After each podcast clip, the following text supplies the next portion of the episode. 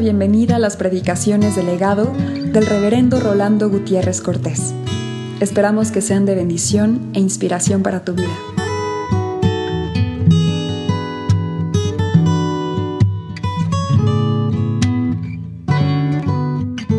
Mateo 18, del 21 al 35. Y dice así, entonces se le acercó Pedro y le dijo, Señor, ¿cuántas veces perdonaré a mi hermano que peque contra mí? Hasta siete. Jesús le dijo, no te digo hasta siete, sino aún hasta setenta veces siete. Por lo cual el reino de los cielos es semejante a un rey que quiso hacer cuentas con sus siervos. Comenzando a hacer cuentas, le fue presentado uno que le debía diez mil talentos. A este, como no pudo pagar, ordenó su señor venderle y a su mujer e hijos y todo lo que tenía para que se le pagase la deuda. Entonces aquel siervo postrado le suplicaba diciendo, Señor, ten paciencia conmigo y yo te lo pagaré todo. el señor de aquel siervo, movido a misericordia, le soltó y le perdonó la deuda.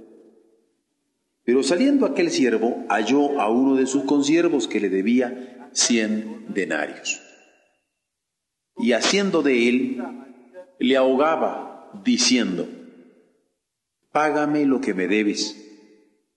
Entonces su consiervo, postrándose a sus pies, le rogaba diciendo, Ten paciencia conmigo y yo te lo pagaré todo. Mas él no quiso, sino fue y le echó en la cárcel hasta que pagase la deuda. Viendo sus consiervos lo que pasaba, se entristecieron mucho y fueron y refirieron a su señor todo lo que había pasado. Entonces, llamándole su señor, le dijo, siervo malvado, toda aquella deuda te perdoné porque me rogaste. ¿No debías tú también tener misericordia de tu consiervo, como yo tuve misericordia de ti? Entonces su señor, enojado, le entregó a los verdugos hasta que pagase todo lo que le debía. Así también mi Padre Celestial hará con vosotros si no perdonáis de todo corazón cada uno a su hermano sus ofensas. Quiero yo que tengamos tres cositas pendientes. Primero, el que siempre cuando se discute este pasaje, estamos pensando en lo que preguntó Pedro y lo de las 70 veces 7. Segundo, que sí entendemos lo de este hombre a quien le fue perdonada la deuda, pero que después él no supo perdonar la deuda. Pero tercero, yo quisiera que nos diéramos cuenta de lo que yo considero aquí la lección de fondo. Papá puede enojarse.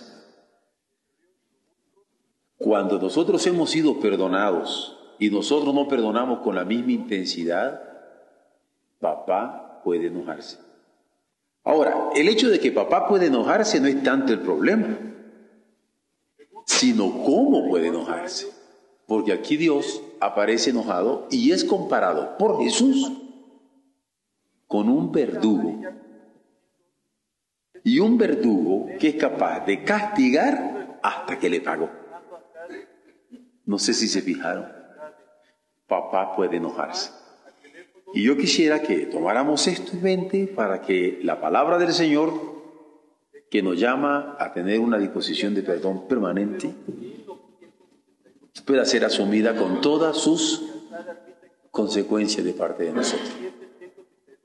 Vamos a examinar este pasaje de Mateo 18, en esta última parte en donde estamos nosotros viendo la posibilidad las características que tienen los discípulos para ser testigos de Jesús.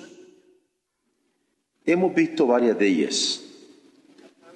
Y entre las que hemos visto, especialmente desde el final del capítulo 17, nos encontramos con algunas que a todos nos han llamado la atención. En primer lugar, aparece como una característica del discipulado pagar los impuestos. Y no solamente los nuestros, sino la de otros. Porque así le pasó a Jesús y a Pedro, justamente. Sé que esto fue inquietante para algunos, pero es lo que dice la Escritura. Después nos encontramos de que además de subordinarnos, tenemos que tener la capacidad de ser siervos. Y quien quiera ser el más grande en el reino de los cielos tiene que dar esta muestra de disposición para servir.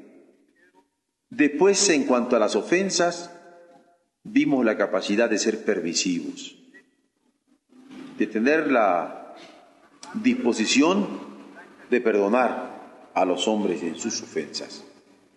Después vimos de cómo habíamos de pastorearnos especialmente con el más necesitado, aunque fuera uno entre 99, por decir uno entre 100, en la parábola de las 99 ovejas del aprisco. Pero luego vimos también de cómo debíamos ser embajadores de reconciliación. El discípulo tiene que ser reconciliador. El domingo por la noche veíamos la característica de liberación, en donde nosotros podemos libertar a otros porque hemos sido libertados, desatar a otros porque hemos sido desatados, y así es que podemos depender de que lo que nosotros atamos en la tierra, Él lo ate en los cielos, y lo que nosotros desatamos en la tierra, Él lo desate en los cielos. Pero ahora, la última característica que aparece en este capítulo es la del perdón. No se puede ser discípulo sin esta característica de perdonadores. Claro que al ver este pasaje, la pregunta que surge es, ¿es que el espíritu de perdón es inagotable? Porque el Señor una y otra y otra y otra vez está hablando del perdón. Bueno, ¿hasta cuándo vamos a perdonar? Justamente es la pregunta que va a decir Pedro. Bueno, ¿hasta cuándo voy a perdonar? Y es una pregunta muy ubicada porque no solamente se trata de un perdón en general, sino en cuanto al perdón fraternal. Y ya hemos estado discutiendo de cuán fácil a veces es perdonar a otras personas, pero no queremos perdonar a alguien por quien corre la misma sangre que nosotros, o a alguien de quien esperamos que nos trate de cierta manera, a alguien que es nuestro hermano. Y por eso Pedro le dice, ¿hasta cuándo voy a perdonar? Y Jesús le responde con una dimensión del reino a la pregunta que Pedro le hace, narrándole una parábola de los dos deudores. Y aquí encuentro yo por lo menos dos lecciones, una que es una lección de perdón y otra la de advertencia que Dios puede enojarse. Antes de entrar a lo que yo considero los elementos del mensaje de este pasaje, me gustaría hacer un análisis del mismo porque hay muchos detalles acá que no quisiera que se perdieran para bien de todos. Cuando dice entonces se le acercó Pedro en el verso 21 del capítulo 18 de Mateo. Entonces se le acercó Pedro y le dijo, Señor, ¿cuántas veces perdonaré a mi hermano que peque contra mí hasta siete. Lo que yo me encuentro acá es que el Señor era accesible. Pedro se le acerca. Es accesible a los suyos. Por eso es que él le puede preguntar, Señor, ¿cuántas veces perdonaré a mi hermano que pegue contra mí? Ahora, el título de Señor, registrado en el Evangelio de Mateo, a como se registra en todo el Nuevo Testamento, es un título fuerte, porque Mateo escribe para los judíos. El Evangelio de Mateo escribe para aquellos que no querían aceptar a Jesús como el Mesías. Y le está llamando a Jesús Señor. Y cuando dice cuántas veces perdonaré a mi hermano que peque contra mí, hay un elemento. No solamente se peca contra Dios, también el hermano peca contra el hermano. Y cuando un hermano peca contra mí, ¿qué es lo que yo puedo hacer? Aquí la noción de pecado no es solamente una noción contra Dios, sino es una noción fraternal. Esto de nuevo en el Nuevo Testamento es muy fuerte, porque insistentemente el Señor habla de que si comer carne es ocasión para que mi hermano peque, no solamente contra Dios, sino contra mí, no como carne. Y por eso muchas veces nos abstenemos de cosas. Alguien me preguntaba a la salida uno de estos días, dice, ¿cómo puedo entender yo esto del vino? Es que no debemos tomar vino. Le digo, miren, en la escritura se habla claramente que el vino es algo que no se debe tomar intemperantemente. Eso sería la enseñanza que cualquiera podría encontrar en la Biblia entera. Pero el que no tomamos vino es prácticamente como iglesia, y en todas nuestras iglesias bautistas ese pacto, es porque nosotros hemos hecho un pacto en virtud de tanto alcoholismo que tenemos. Porque hay un alcoholismo tremendo en Estados Unidos, en América Latina, y que a veces es incluso eh, agravado por las situaciones de hambre en que vive nuestro pueblo. Por ejemplo, yo he estado en el campo Mazagua y he visto que le dan pulque a los niños porque no tienen otra cosa que dar. Ahora, eso no quiere decir que yo me deba tomar el pulque. Eso es más serio de lo que parece. Es un problema de hambre. Entonces nosotros lo hacemos por eso. Para que no pequen más los hermanos. Y yo no quiero pecar contra el hermano. Es muy serio el pecado contra Dios y es muy serio el pecado contra el hermano. Aquí Pedro está hablando del pecado del hermano. Por eso dice, ¿cuántas veces perdonaré a mi hermano? No niega que sea su hermano. Que peque contra mí. Porque a veces nosotros estamos tentados a decir, este no es ni mi hermano, este es un primo. Ya no lo considero como tal. Más si es un hermano que nos ha causado algún problema, que nos ha afrentado. Si es un hermano sin vergüenza que viene a nuestra iglesia, dice, bueno, pues llega a la iglesia, pero mi hermano no es. Ahí es evangelicón. Nosotros queremos hacer así la cosa para no soportar aquella vergüenza que de hecho la tenemos. Pedro reconoce a su hermano. Dice, a mi hermano que peque contra mí. Este es el reconocimiento fraternal y este es el reconocimiento de pecado. Y hay pregunta, hasta siete. Jesús le dice, no te digo hasta siete, sino aún hasta setenta veces siete. Yo creo que no se trata tan solo de 490 como número, sino que el espíritu es claro. La disposición de perdón ha de ser permanente, diariamente, en todos nosotros y particularmente con nuestros hermanos. Luego, por lo cual, y esta es la respuesta de Jesús, el reino de los cielos es semejante a un rey que quiso hacer cuentas con sus siervos. Pone como respuesta Jesús una parábola del reino y pone en la parábola del reino las cuentas. La escritura está llena de cuentas y muy particularmente de esas cuentas de nuestra propia mayordomía. ¿En qué manera nosotros podemos responder a Dios de lo que somos y de lo que tenemos porque a veces queremos andar cuidando las cuentas de otros, pero no las nuestras. Y no se trata solamente de las cuentas de dinero, sino las cuentas de nuestra propia vida. Y Dios llama cuentas. Al final, Él dirá, da cuenta de tu mayordomía. Y por eso Él dice acá, comenzando a hacer cuenta, le fue presentado uno que le debía diez mil talentos. A este, como no pudo pagar, ordenó su Señor, vean aquí la noción de esclavitud del entorno, de entonces. Así trataban los señores a los esclavos. Vean, aquí está un retrato extraordinario. Así cuando uno le llama a Jesucristo Señor, hay que ver en qué contexto está. Llamar a Jesús Señor es serio. Miren, como no pudo pagar, ordenó su Señor venderle, porque el Señor podía venderlo a él ordenó vender a su mujer, porque el Señor podía venderlo a él y vender a su mujer. Ordenó vender a sus hijos, porque el Señor podía venderlo a él, a su mujer y a sus hijos. A veces puede decir, no, Si alguien podía en un momento dado reclamar, Señor, véndeme a mí, a mi mujer, pero a mis hijitos, ¿cuáles son tus hijitos? No, esto no, cámbiamelos por un caballo por ahí. Este está creyendo que son hijitos de él, son míos. Ahora, cuando nosotros decimos, nos entregamos al Señor, pero no le entrego a mi esposa, nos entregamos al Señor, pero no a mi hija, nos entregamos al Señor, pero no a mi casa, le entregamos al Señor, pero no mi presente. O le entregamos al Señor, pero no, mi futuro. Ah, no se vale.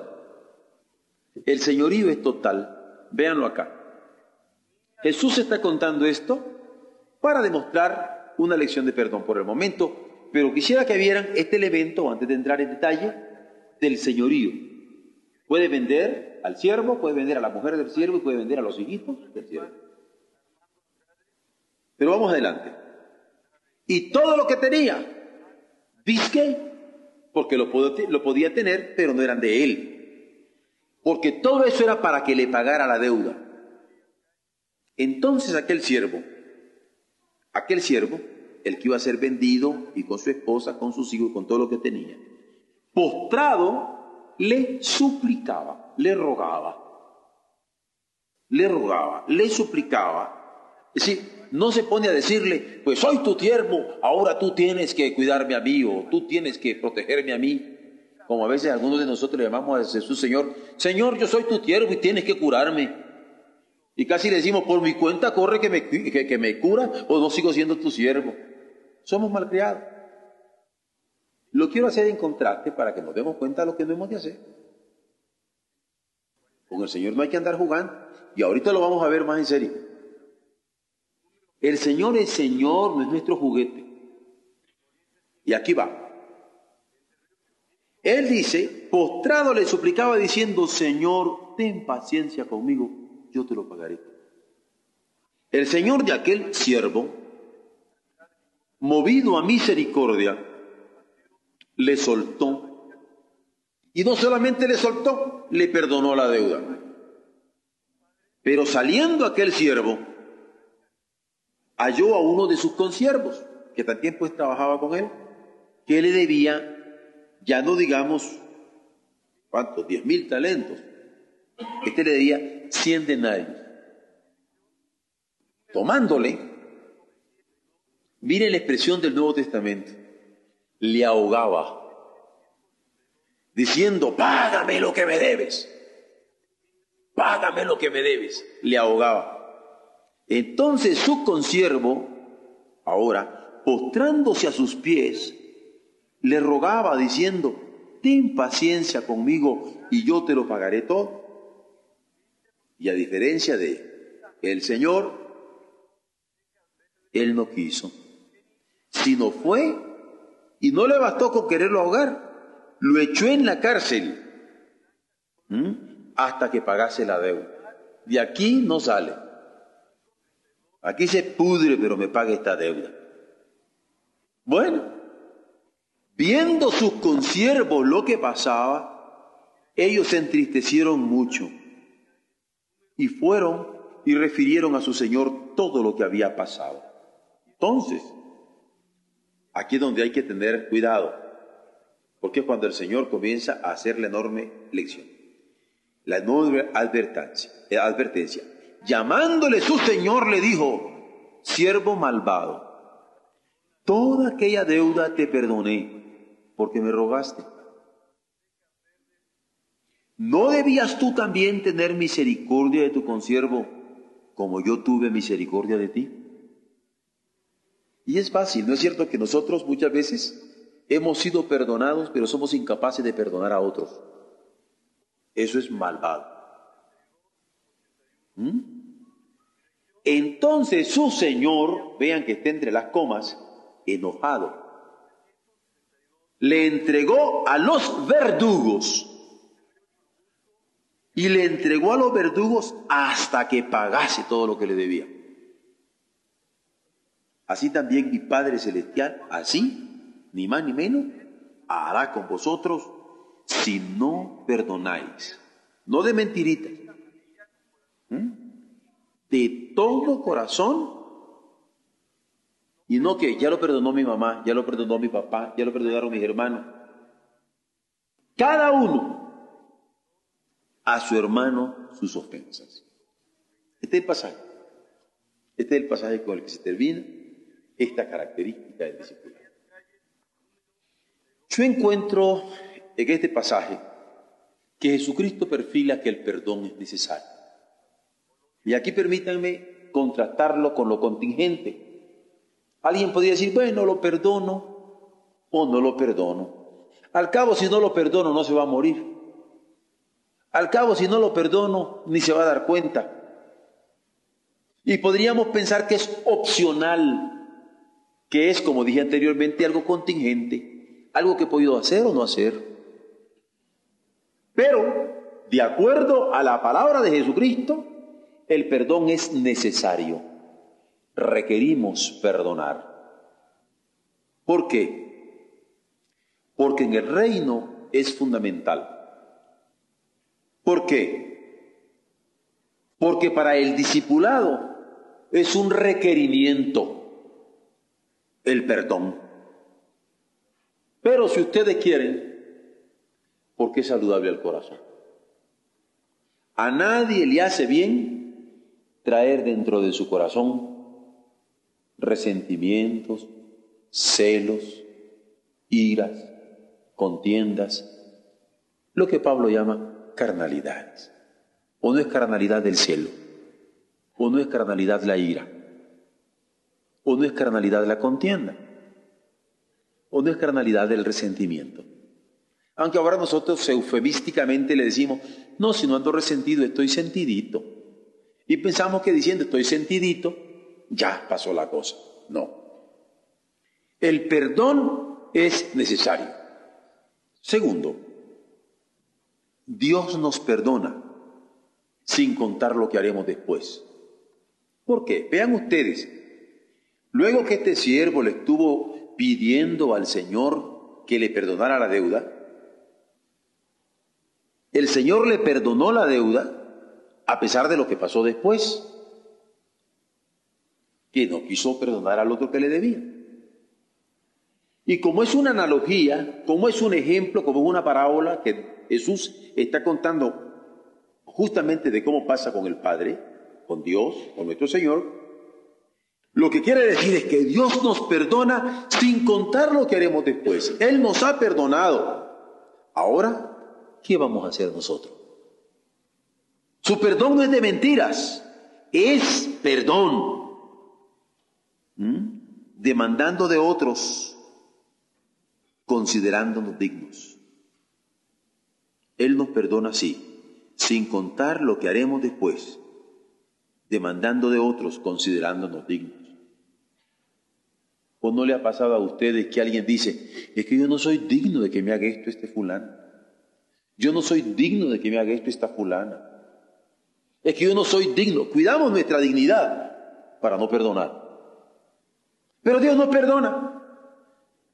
Aunque nosotros aparecemos demandando de otros, considerándonos muy dignos. Nos perdona aunque estemos ahogando a los otros en su imposibilidad de acción. Por ejemplo, alguien que ya hizo un mal y usted le dice, es que usted hizo este mal. Bueno, ya lo hice. Es imposible una acción regresiva. Pero a veces queremos ahogar a alguien, ahogar a alguien. Yo lo veo mucho en los matrimonios. Ya se reconciliaron. Pero tantito pasa el rato. Qué barbaridad, si es que lo que me hiciste es que no lo puedo olvidar. Ya duerme de mi amor. No, es que no. Y comienza aquel remojo. Y en la mañanita ya se levanta. ¿eh? Y están dándose el desayuno. Pero qué cosa. Pero mi amor, vete tranquilo al trabajo. No, ¿cómo? Y bueno, se va, ya un besito. Y vuelve. Mira, todo el día pasado preocupado. Qué barbaridad lo que me hiciste. Y vuelve aquel remojo. Y hay cosas que ya son imposibles, ya son regresivas, que, podamos regresarlo, pero lo estamos ahogando en la imposibilidad de la acción, obligándolos a fuerza porque este hombre estaba obligando a fuerza al otro a pagar, habiendo él sido perdonado antes. Entonces, el perdón es necesario, y Dios nos perdona sin contar lo que haremos después, que somos intolerantes hasta el colmo, hasta el colmo. Y a veces no solamente estoy pensando yo de algo que me pasó ayer, no, a veces es a veces son problemas desde antes que nos casáramos, a veces desde antes que fuéramos novios, a veces desde antes que nos conociéramos. Y entonces estamos echándole a alguien cosas desde antes que nos conociéramos. Bueno, pero aquí estamos hablando sobre el perdón y nos encontramos que hay dos obstáculos para el perdón en este pasaje. Este hombre que no pudo perdonar al otro, no lo podía perdonar por mezquino y por avaro. Le habían perdonado diez mil talentos y ahora estaba reclamando cien denarios. Toda una vida perdonada y ahora porque una, una camisa no tuvo botón, se hace el alboroto. Es interesante que por una nimiedad, por una mezquindad, todo un hogar se desplome, toda una nación se venga abajo, todo un futuro se venga por la mezquindad o por la avaricia. ¿Cuál es el problema? No queremos ser pacientes. No queremos ser pacientes. No duele ser pacientes. ¿Por qué tengo que ser paciente? Y a veces el varón quiere ser paciente. No voy a decir nada contra la mueve, pero ahí está el cuchillo y te paro. No te dejes, no te dejes. Es la gotera de la que hablan los proverbios. Nunca hay que enfermarle el corazón a un marido. Es una bomba de tiempo. Un corazón enfermo después va a lastimar. Y nunca hay que eh, enfermar el corazón a un esposo. Nunca hay que enfermarle el corazón a un hijo. Nunca hay que enfermarle el corazón a un padre. Este hombre, por su mezquindad y su avaricia, no pudo ser paciente, no quiso ser paciente, ¿Mm? no quiso dar tiempo para que le pagara, porque el hombre le decía, dame tiempo, yo te pago. Ni quiso dar oportunidades. Cuando nosotros no tenemos las oportunidades, ahí andamos luchando, dame chancecito, ¿no? Dame una oportunidad. Yo solo... Pero cuando ya tenemos la oportunidad, no queremos dar la oportunidad al otro. No queremos amar al otro, no queremos perdonar al otro, mucho menos que el otro se convierta en una amenaza para nosotros, ¿no es cierto? Este me va a quitar, alguien vendrá que de tu casa te sacará. Este hombre lo ahogaba en su mezquindad y en su avaricia y no quería darle ni tiempo, ni se lo dio, ni darle oportunidades a aquel consiervo, a aquel compañero que también sudaba y trabajaba y luchaba juntamente con él. ¿Qué pasa? ¿Solo pensamos en nosotros? Porque vamos a compartir. Yo recuerdo un compañero de seminario. Ese compañero me hizo dos observaciones que nunca se me van a olvidar. Él conocía a mi novia, que ustedes conocen ahora como mi esposa. Y ella era una líder aquí en México. Entonces me dice, óyeme, yo nunca me casaría con el. Estábamos bajo una palmera, recuerden, afuera del seminario, y le digo, ¿y por qué, man? Yo dije, algún problema. Mm. ¿Tú sabes que ella es una líder? Le digo, pues sí, le he conocido. Y me dice, ¿tú no crees que te va a quitar el mandato? No crean que por eso no dejo predicar a mi señora, que de repente ya no. ¿eh? Recuerdo que como éramos compañeros, le dije, bueno, ese es su problema. Pero él, no crean que me lo dijo solo a mí, él creía, él, veía en la muchacha que, iba a, casarse con él ¿eh? una, una competencia. Y no, buscando una tarada. Es terrible cuando, un, cuando una pareja entra en competencia y no quieren dejar desarrollarse a una esposa porque, porque le va a hacer sombra. Por otro lado, recuerdo que yo estaba de pastor asistente. Yo era estudiante. Y me dice, salte, yo ya tengo una misión, ya él, era pastor. Y entonces me dice, yo no creo que pueda andar cantando en dúos, yo solo. Y digo, oye, déjame, ¿no? Yo, estoy aprendiendo. El profesor Arreguín era mi pastor conmigo. Después acepté yo ir de un pastorado también en Managua, justamente asistente de don Adolfo Robledo, señor que ya está grande, yo creía que podía aprender de él. Bueno, se puso tan triste. ¿Por qué? Es interesante cuando nosotros solo pensamos en nosotros y queremos todo para nosotros. No queremos darle oportunidad al otro. No queremos asociarnos con nadie. No tenemos esa capacidad de compartir un triunfo. ¿Por qué? No tenemos la capacidad de ser magnánimos. En esto, si alguno de ustedes ha leído alguna vez la biografía de Abraham Lincoln, qué magnánimo corazón. Si hubo alguien magnánimo, fue este egregio norteamericano que se llamó Abraham Lincoln. Alguna vez, si lo pueden encontrar, es una cosa linda.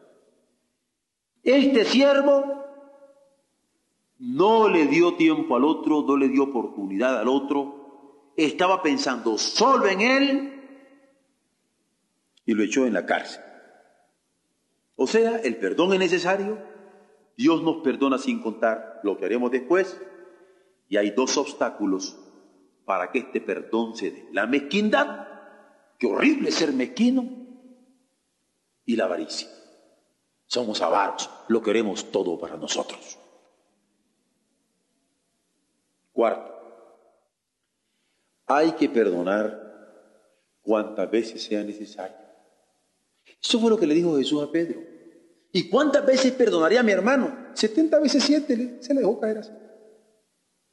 No creo que Pedro se puso a hacer la cuenta. Entendió la lección del Señor. Cuantas veces sea necesario a perdonar. De esto se trata, de perdonar, no teniendo la cárcel como remedio, porque este fue lo que hizo, ¿no? Lo metió en la cárcel. Y a veces nosotros así hacemos. Sí, lo perdono, pero lo congelo, ¿no? En las oficinas se hace eso, ¿no? Le quita la secretaria uno a fulano, le quita el otro, le quita un cubículo, le, depende del tipo de trabajo. Lo congelo, ustedes entienden el vocabulario.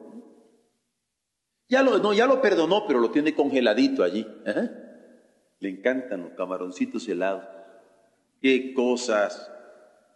Tienen la cárcel como remedio. Lo perdono, pero ahí te estás tu rato.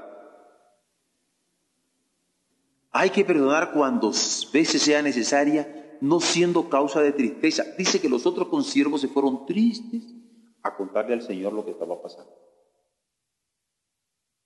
Yo todavía no encuentro que una carencia de perdón cause alegría.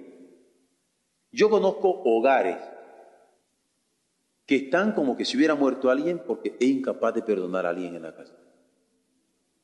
Conozco grupos que están viviendo como en un infierno porque son incapaces de perdonarse. ¿Por qué no perdonarnos? Es lo que dice Jesús. Perdona hasta 70 veces, porque no perdonar es causar tristeza, mucho menos siendo lo que el Señor vino a, calificar, siendo malvados, siendo malvados. ¿Qué es ser malvado? no dar en la misma medida que yo he recibido. Les contaba, por ejemplo, cómo un director de colegio a mí, en un momento dado, sin tener yo ya derecho a una beca, él me ofreció la beca y yo pude terminar mi estudio. Pero ahora, si un muchacho, yo no quiero que anden reprobando los, las clases y después digan, pastor, usted dijo, cuidado. Pero si un muchacho tiene un problema, ya yo no lo perdono. Ah, usted me falló en tal clase y ya no le vuelvo a dar la oportunidad. Yo no tendría ese derecho porque yo soy hijo de la generosidad. A mí me perdonaron. Yo tuve una beca ya sin merecerlo. Ahora que me aproveché es otra cosa, pero bueno, pero sin merecerlo. Pero ahora no. Yo nunca tuve falla, muchachos, yo nunca tuve falla. Aprendan de mí que nunca tuve falla. ¿Cómo no? Pero hemos tenido gente generosa, magnánima, que nos ha permitido ir adelante. Esto es lo que no tuvo este señor. Habiendo sido perdonado en diez mil talentos, no tuvo la capacidad de perdonar cien denarios. Eso es ser malvado. ¿Cómo la ven? Va la última lección. La razón de esta parábola fueron sus discípulos. Él quería que sus discípulos supieran sobre el perdón. La historia que está envuelta aquí en esta parábola es la del reino. Porque Dios a través de los siglos ha sido perdonador y misericordioso. Y si nosotros somos profesos de un Dios creador, no podemos decir, en mí no cabe el perdón. Si Dios ha perdonado a través de la historia. Y el reino es historia de perdón. Por eso, el Señor quería reflejarle a los suyos que esta disposición de perdón tenía de trasfondo la historia misma del rey. ¿Y cuál es la lección que el Señor quiere dar a sus discípulos? ¿Ustedes creen que era preguntarles, como cuando estamos contestando un examen escrito, ¿Cuántas veces fue que el Señor dijo que debíamos perdonar? 69 veces 5. Falló. No. Si no es contestar 70 veces 7. No es aprenderse esto de memoria. Es hacerlo. Podrían olvidarse ustedes todo lo que yo dije para exponer este pasaje, pero ir a perdonar y aprendimos la lección. Podrían olvidarse los detalles del Señor y del esclavo, pero ir a perdonar y aprendimos la lección. Esta es la lección que el Señor quiere en los suyos. Que tengamos la capacidad, la disposición permanente del perdón. Nada más. Nada más. Que nos demos, que nos regalemos la alegría de la reconciliación y que nos gocemos en esa alegría con ese corazón puro y limpio, que es incapaz de guardar rencor. El perdón de los discípulos es algo que les preocupaba. Pero yo quisiera hacer, ya para en las partes conclusivas, hacer algunas preguntas para mí mismo. ¿Cuál sería la medida del perdón del discípulo? ¿Cuál sería la medida del perdón? Yo veo que aquí en esta parábola hay un una medidita muy chiquita, la de Dios. Esa es nuestra medida. ¿Usted ha perdonado como Dios? ¿Ha perdonado? Yo he perdonado en esa misma dimensión. Hemos dado de gracia lo que de gracia hemos recibido. Esto es lo que, a pesar de todos los pesares, es la medida que tenemos. El perdón que hemos recibido estaba más allá de nuestro alcance. O alguno de nosotros hubiera podido decir, Señor, perdóname porque te estoy trayendo esta ofrenda. ¿Qué ofrenda hubiéramos podido ofrecer nosotros? Todos los reinos del mundo hubiéramos podido ofrecer como ofrenda para recibir el perdón de Dios. Algunas flores, algunos paisajes, ¿Qué hubiéramos podido ofrecer como ofrenda a nosotros para ceder la capacidad, el derecho, el mérito del perdón del Señor? ¿Ven ustedes que ese perdón estaba fuera de nuestro alcance? Estaba fuera de nuestro alcance y es por eso la ofrenda del Cordero mismo del Señor. Jesús va a ser el Cordero que él mismo se ofrece. La pregunta sería, ¿Hay alguna gota de sangre que nosotros merecemos por nuestros propios méritos? Porque alguien podría decir, es que este no merece que yo lo perdone. ¿No es cierto? Este no es digno que yo lo perdone. O esta. Horrible decir esto y esta, yo sé. Pero así somos de despectivos. No merece que yo lo perdone. Sin vergüenza, ladrón, oh, todo y nosotros perecemos. ¿Merecemos nosotros el perdón de Dios en Jesucristo? Si quiere una gota de su sangre. En ninguna manera. Por eso es que nosotros somos llamados, en este pasaje, para mí, a ser fuentes de misericordia. Y siempre les digo, miseria y cardia. De tal manera que eso que consideramos miserable sea alcanzado por nuestro corazón de redimidos. Nada menos. Eso. Eso es lo que Él quiere. En esta noche entonces hemos visto la última característica del discipulado cristiano, que en este capítulo 18 del Evangelio según San Mateo se nota. Usted discípulo, perdone. Si no, hay que revisarnos. Ese perdón que deja limpia nuestras almas, ese perdón que reconcilia y que restaura, ese perdón que levanta, ese perdón que nos pone en el camino para seguir adelante, como este hombre cuando perdonó a aquel de los diez mil talentos, le estaba dando las posibilidades de la vida, no para lastimar a los otros. Eso es lo que debemos ver. Dios permita que en esta noche lo que les dije podamos vivirlo. Que este perdón sea una lección para que nosotros vayamos a hacerla, para que nosotros la hagamos, para que nosotros la vivamos. Que en estos últimos momentos de nuestro culto, en esta hora, nosotros podamos vivir en breves instantes vamos a estar orando por una niña de 15 años, Sofía. Y yo creo que no hay mejor regalo para Sofía que el anhelarle que en su corazón hay este sentido de perdón. Si en tu corazón nunca hay otra dimensión que la del perdón de este discipulado cristiano, no se te va a aumentar tristeza en tu vida vas a vivir feliz. Y eso es cierto para ti y es cierto para todos nosotros. Amén.